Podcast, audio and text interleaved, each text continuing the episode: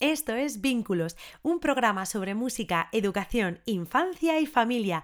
Y hoy estreno el episodio 9. ¡Comenzamos!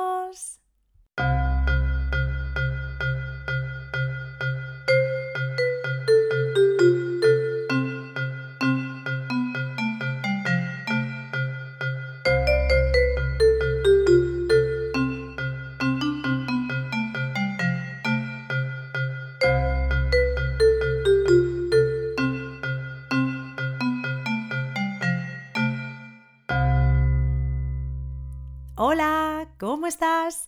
Bienvenido, bienvenida a Vínculos, tu podcast sobre música, educación, infancia y familia. Soy Silvia Galán Hernández, creadora de Vínculo, Música desde bebé, y estoy feliz y encantada de poder ser tu anfitriona y guía una semana más en este viaje a través de la educación musical temprana, porque mi principal objetivo es que la familia y tú seáis los protagonistas no solo dentro y fuera del aula, sino también aquí, en este canal, y que la música funcione como herramienta de unión, aprendizaje y felicidad. Así que si eres madre, padre, educador, educadora, estudiante o cualquier figura que tiene la suerte de vivir cerca de un bebé o peque de 0 a 5 años y te interesa formar parte de su evolución, su aprendizaje y su crecimiento a través de la música, este es tu podcast. Es para ti. Y en el episodio de hoy terminaré con este tema de los sentidos y de cómo utilizo la música para conectar con las personas cuyo canal predominante es el oído, la vista, el tacto o el gusto olfato, con el objetivo de establecer una comunicación y aprendizaje más directos y enriquecedores.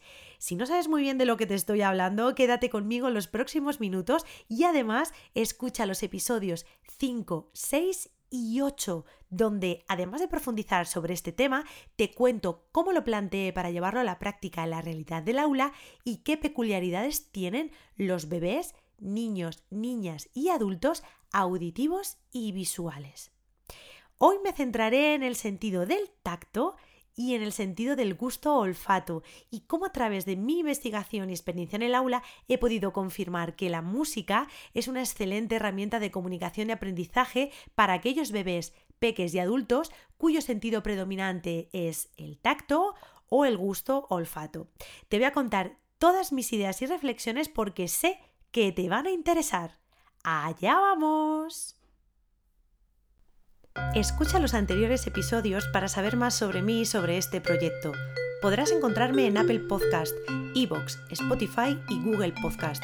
No olvides suscribirte y compartir para poder ayudarme a seguir creando contenido como este.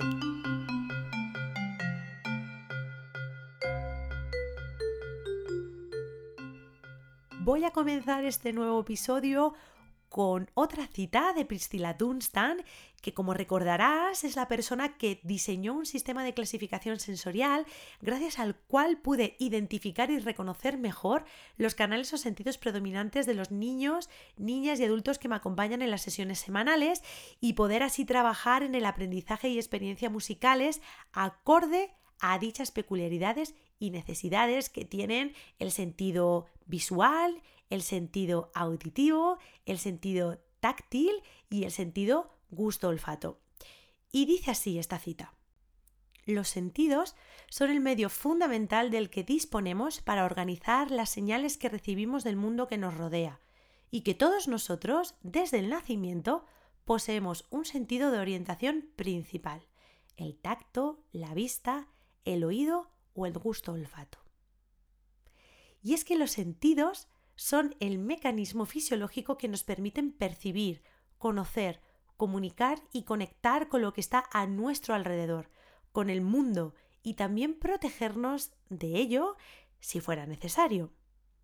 Cada uno de estos sentidos, ya sabes, el oído, la vista, el gusto, el olfato, el tacto, reciben estímulos que los envían directamente en forma de señales a nuestro sistema nervioso. A partir de aquí se establece un flujo de información continua. El sentido dominante afecta a todo lo que sucede en nuestro día a día. Cómo asimilamos la información y la procesamos, cómo aprendemos, cómo interactuamos con los demás, cómo experimentamos y respondemos a nuestras necesidades, cómo comunicamos esas necesidades a los que nos rodean. Muy importante, interesante, ¿verdad? Todo esto. Y ahora te lanzo esta pregunta. ¿Qué papel puede tener la música en este tema? Pues bien, la música es una de las artes más completas que existen y una excelente herramienta de comunicación y aprendizaje, pues es capaz de encontrar la vía idónea para llegar a cualquiera de los canales o sentidos. La música no solo se escucha y se canta, sino que se puede tocar, se puede danzar, se puede visualizar, se puede oler e incluso saborear. Puedes crear todo tipo de dinámicas o experiencias que permitan que la música en sí misma llegue a personas auditivas, visuales, que ya lo vimos en el episodio anterior, y táctiles y gusto olfativas.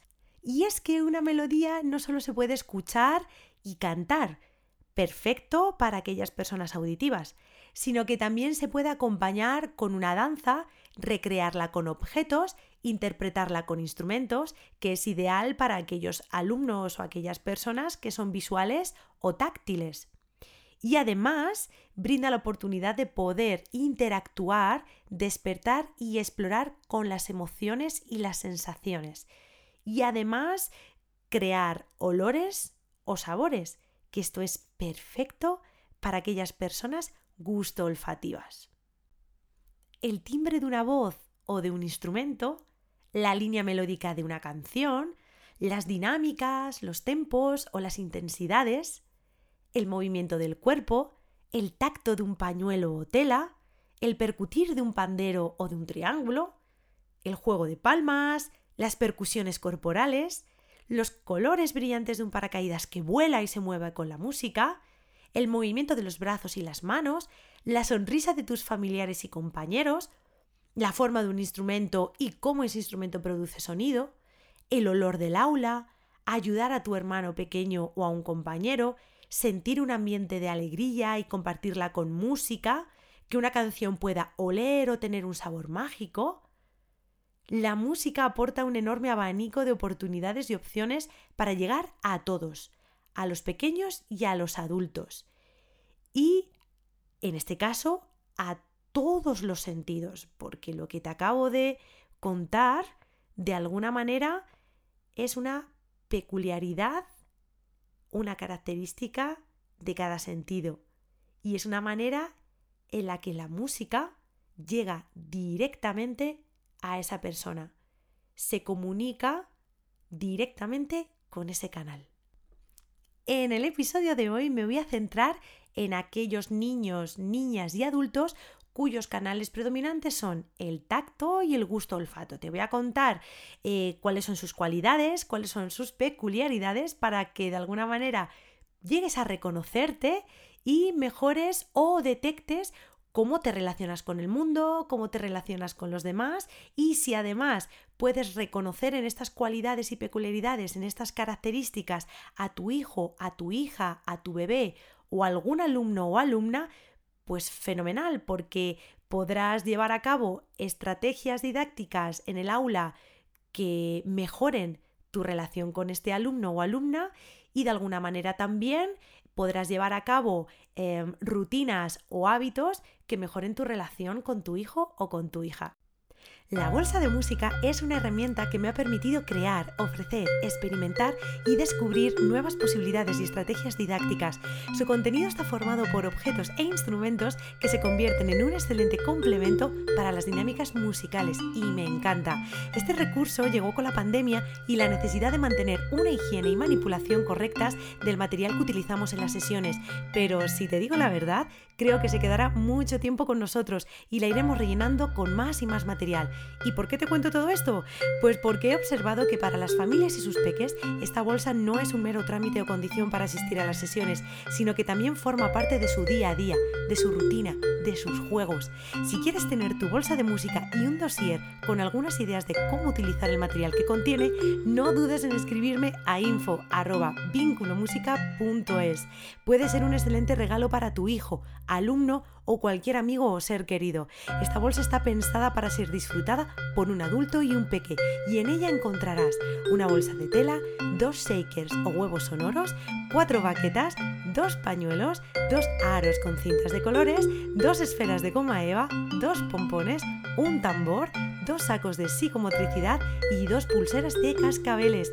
Ya sabes, si quieres tu bolsa de música de vínculo Música desde bebé, escríbeme a info Los bebés, los niños, las niñas, los adultos táctiles experimentan el mundo físicamente, por lo que necesitan algún tipo de estimulación física para adquirir memoria o aprendizaje. Puede ser mediante un estímulo externo, como por ejemplo tocarlo, o mediante un estímulo creado por él mismo, como por ejemplo gatear. Cuando están felices, saltan. Cuando están tristes, necesitan que los mimen, que los abracen. Y si están enfadados o excitados, dan empujones, tienen movimientos muy agitados. Los niños táctiles suelen aprender a gatear y a caminar antes que los niños de otros grupos sensoriales. Sus habilidades de motricidad fina tienden también a ir algo más por delante de las de los demás y necesitan mucho contacto físico y apoyo. Así que les encantan los mimos para sentirse seguros. A menudo quieren dormir con sus padres porque no les gusta estar solos y tienden a aprender al hacer. Como muy bien define Priscilla Dunstan, los niños y las niñas táctiles viven en su cuerpo, en el sentido más literal de la expresión. Los niños táctiles son pequeños peleones, llenos de energía y de vigor, bulliciosos, atrevidos, siempre parece que están en constante movimiento, no paran. Ser táctil no significa únicamente utilizar las manos, porque estos niños exploran con todo su cuerpo y esto incluye también la boca y la lengua, además de las manos, los pies, las piernas, en fin, todo su cuerpo. Estos niños táctiles necesitan que se les hable en un lenguaje lo más concreto posible. Necesitan escuchar un mensaje sencillo, directo y expresado en voz alta y clara. Tienen una conexión tan profunda con su cuerpo que necesitan moverse físicamente y permanecer activos para procesar sus sentimientos, sus emociones, todo lo que conocen. Exploran y aprenden a través del mundo físico y por eso para dar un sentido a su entorno, se basan casi por completo en lo que pueden tocar y palpar o en lo que se pueden mover y gesticular. Aprenden a través de la acción. Estos niños táctiles les gusta, por lo tanto, los juguetes funcionales. Les gustan eh, los juguetes físicos y les encanta el juego imaginativo que implique todo el cuerpo como tienen una enorme afición por el movimiento, a muchos niños táctiles les encanta danzar, les encanta bailar. Para ellos lo interesante de la música es básicamente el ritmo. Si el ritmo es pegadizo, les encantará esa canción, esa melodía, ese recitado que le propongas. No les interesa tanto la melodía, la letra, las voces bonitas o los instrumentos con un color o un timbre bonito. Sobre todo, lo que más les va a llamar la atención va a ser el ritmo. Recuerda, cuando el niño táctil alborota o se pone en plan, pues eso, destructivo, no para, para arriba, para abajo, para un lado, para el otro, es señal de que se está aburriendo. Para un niño o una niña táctil, escuchar a la educadora o al educador a su padre o a su madre o mirar un libro no suele ser tan motivador o tan eficaz como, por ejemplo, eh, sentir literalmente a esta educadora o educador, a este padre o a esta madre o a este libro. ¿Y cómo podemos conseguir todo esto? Pues bien, si nosotros queremos comunicarnos o decirle algo a una persona táctil, es muy eficaz tener un contacto físico con esta persona. Por ejemplo, si quieres decirle algo a tu hijo, a tu hija, a tu alumno o a tu alumna, puedes tocarle el hombro, puedes cogerle una mano y de esta manera ya automáticamente él está también sintiendo físicamente lo que le estás contando, lo que está escuchando. Y lo mismo ocurre, por ejemplo, con un libro con un cuento. Ellos mm, no van a prestar tanta atención, no va a ser tan motivador para ellos simplemente el escucharlo. Ellos necesitan coger ese libro mientras eh, lo están leyendo o te están escuchando a ti mientras lo estás dramatizando, lo estás leyendo. Ellos necesitan cogerlo, sentir sus páginas, pasarlas, sentir la textura del material del papel. Y también los niños y las niñas táctiles no tienen ninguna necesidad de establecer canciones o recitados rítmicos para que ellos realicen alguna acción o alguna rutina. Simplemente con describirles lo que tienen que hacer en, frases cortas y enunciativas y claras es suficiente. Y ahora bien, ¿cómo adecuo estas peculiaridades, estas necesidades del sentido del tacto, de aquellas personas táctiles en las sesiones de música? Algo aparentemente más complicado. Te cuento a ver cómo lo adecuo. Pues bien, el aprendizaje de la música llega a través de la manipulación de los instrumentos y los objetos principalmente, de la interacción, del movimiento y de la percusión con su cuerpo y el control paulatino de la respiración al cantar o producir sonidos con la voz. Me centro mucho, mucho en el cuerpo de manera literal y me centro mucho en esas sensaciones corporales, en cómo la música se toca, en cómo la música se mueve, en cómo la música tiene unas texturas eh, concretas, porque si yo me baso única y exclusivamente en cantar y en que escuchen algo, no va a servir de nada. Ellos necesitan, como hemos dicho, sentirlo literalmente en su cuerpo. Por eso en mis sesiones musicales, si hay algún alumno o alumna o adulto táctil, voy a prestar una atención especial, por ejemplo, a las dinámicas o actividades en movimiento. Procuraré hacer danzas que estén pensadas y planteadas principalmente para esas personas, que, que les posibilite sentir el cuerpo o que les posibilite, mejor dicho, sentir la música a través de su cuerpo. También intento establecer unos roles muy claros a estas personas. Por ejemplo, serán los que me ayuden a recoger el material entre una dinámica y otra. Seguramente cuando yo presento algún objeto, algún instrumento nuevo, serán los que me ayuden a sacarlo, los que me ayuden a presentarlo. Incluso serán quizás eh, las personas primeras a las que les voy a ofrecer ese instrumento, ese objeto, para que eh, interaccionen con él físicamente. Los niños, las niñas y los adultos gusto olfativos captan la información de una manera aparentemente inconsciente, como por intuición, pero parte de la información que captan está basada en los sentidos, en todos los sentidos.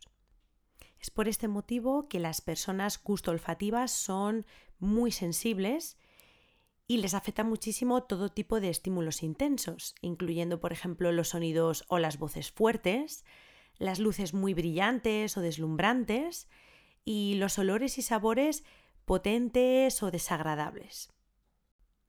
Los niños y las niñas gusto olfativas se sienten atraídos por cualquier cosa que atraiga sus sensibles oídos, ojos o manos. Es por este motivo que los juguetes que emiten ruido o los que tienen cascabeles en su interior, o espejos, o texturas interesantes, les llaman poderosamente la atención.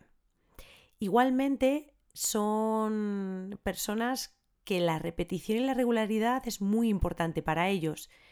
Son de una extrema necesidad de rutina, al igual que los niños y las niñas auditivas, que necesitan eh, un orden, una secuenciación, para estar cómodos y predecir lo que viene después, a estos niños, si cabe aún más, necesitan este tipo de, de ofrecimiento o de, de diseño educativo, en el caso de los educadores o educadoras, o de orden, hábitos y rutinas en el caso de, de lo que es un, un ambiente más del hogar.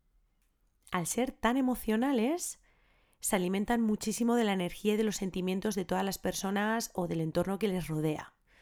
Ya sean bebés, ya sean niños, ya sean adultos. Por ese motivo hay que tener mucho cuidado o mucho mimo a, este tipo de, de detalles que les pueda abrumar o les pueda de alguna manera ofender.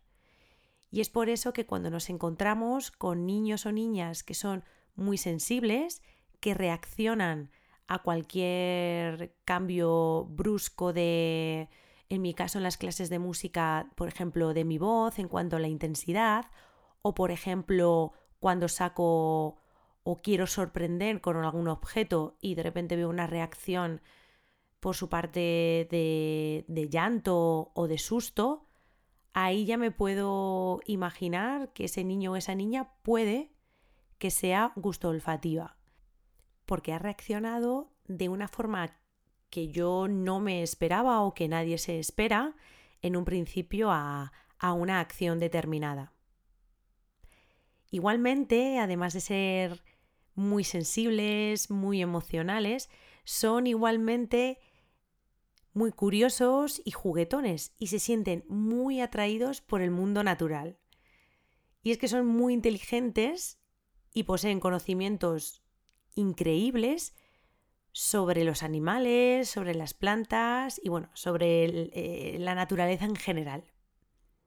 Y hay un detalle que hay que tener especialmente cuidado cuando tratamos con niños o niñas gusto olfativas, sobre todo bueno, cuando somos educadores, educadoras o cuando eres madre o padre de un niño o una niña de este grupo sensorial, y es evitar siempre, siempre la frase me has decepcionado mucho, porque es lo peor que le puedes decir a un niño o una niña gusto olfativa. Le atacarías directamente a sus sentimientos, a sus emociones y sería algo bastante traumático para ellos. Ahora bien, este tipo de alumnado, en mi caso, ¿cómo adecuo mis dinámicas, mis actividades, mis melodías, mis canciones, mis recitados, mis danzas, eh, los, los audios o reproducciones que selecciono previamente a este tipo de, de alumnado o de, de, bebés, de niños, de niñas, de adultos gusto olfativos. Pues bien, en mi caso me centro mucho en la magia y la fantasía que puede ofrecer las temáticas que centran en este caso cada uno de, de las programaciones que diseño durante el curso académico. Y es que esta magia, esta fantasía funcionan como estrategia para que exploren sus emociones acorde a los sonidos o a las acciones que transcurren a su alrededor. Les otorgan un significado y además eh, apoyan su aprendizaje de la música. Compartir estos momentos con su familia y sus iguales brinda la oportunidad de que escuchen sonidos con diferentes cualidades, visualicen todo tipo de colores, formas y texturas, toquen instrumentos y objetos e incluso experimenten con olores y sabores. Recordad que este grupo, estas personas, sienten, tienen una intuición y reciben la información a través de todos los sentidos. Por eso es muy importante ofrecerles riqueza, en este caso musical, a través de todos los sentidos. Intentar que la música no solo la escuchen, sino que también la vean, la toquen, se muevan con ella, la huelan y la saboren. Y mientras transcurren este tipo de estrategias, intentar hacerlo y ofrecerlo siempre con mucho cariño, con mucho cuidado y siempre atendiendo a, a sus emociones, a cómo reaccionan a, a esas acciones, a esos movimientos, a esos objetos, a esos instrumentos, siempre tener muy presente sus sentimientos. En este episodio te he contado cómo utilizo la música como herramienta de comunicación hacia los diferentes sentidos, cómo adecuo mis estrategias para que el aprendizaje musical sea recibido y asimilado por todos, mi voz al cantar o recitar, mis gestos y mi movimiento corporal, los objetos o instrumentos y el diseño de las dinámicas y sesiones dependerá de las peculiaridades y características de cada grupo en cuanto a los sentidos. En este caso, en este episodio, han sido los táctiles y los gusto olfativos. Y también atiendo a otras muchas cuestiones. En este sentido, quiero que sepas que independientemente del canal principal que poseas tú, tu hijo o tu alumnado, utilizamos igualmente los restantes y por lo tanto estamos totalmente capacitados para disfrutar y aprender música. Si te ha gustado el episodio de hoy, te invito a que escuches, descargues o compartas los demás episodios que están disponibles en las principales plataformas podcast y en la web www.vinculomusica.es. En ellos te cuento todo lo que investigo y pongo en práctica sobre la educación musical temprana. Si tú también sientes pasión por la primera infancia y la música, este es tu podcast. Es para ti. En el próximo episodio decimos hola al mes de septiembre y con él a los preparativos para el inicio de curso y el regreso a la rutina. No te lo pierdas porque cada semana hablaré de un aspecto de la educación musical temprana y cómo la vivo yo en el contexto del aula y con mis investigaciones fuera de ella. Compartiré todas mis ideas y reflexiones porque sé que te van a interesar. Recuerda que este programa es para personas que desean conocer más sobre el valor de la música desde los primeros días de vida e incluso antes.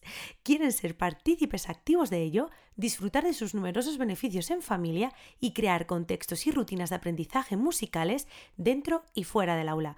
Por eso te animo a que te suscribas, a que lo compartas y que me escribas a info@vinculomusica.es para preguntarme o para proponerme o sugerirme cualquier tema. Así que solamente me queda darte las gracias por compartir conmigo este tiempo, por confiar en mí y dejarme acompañarte y guiarte en el fascinante mundo de la educación musical temprana.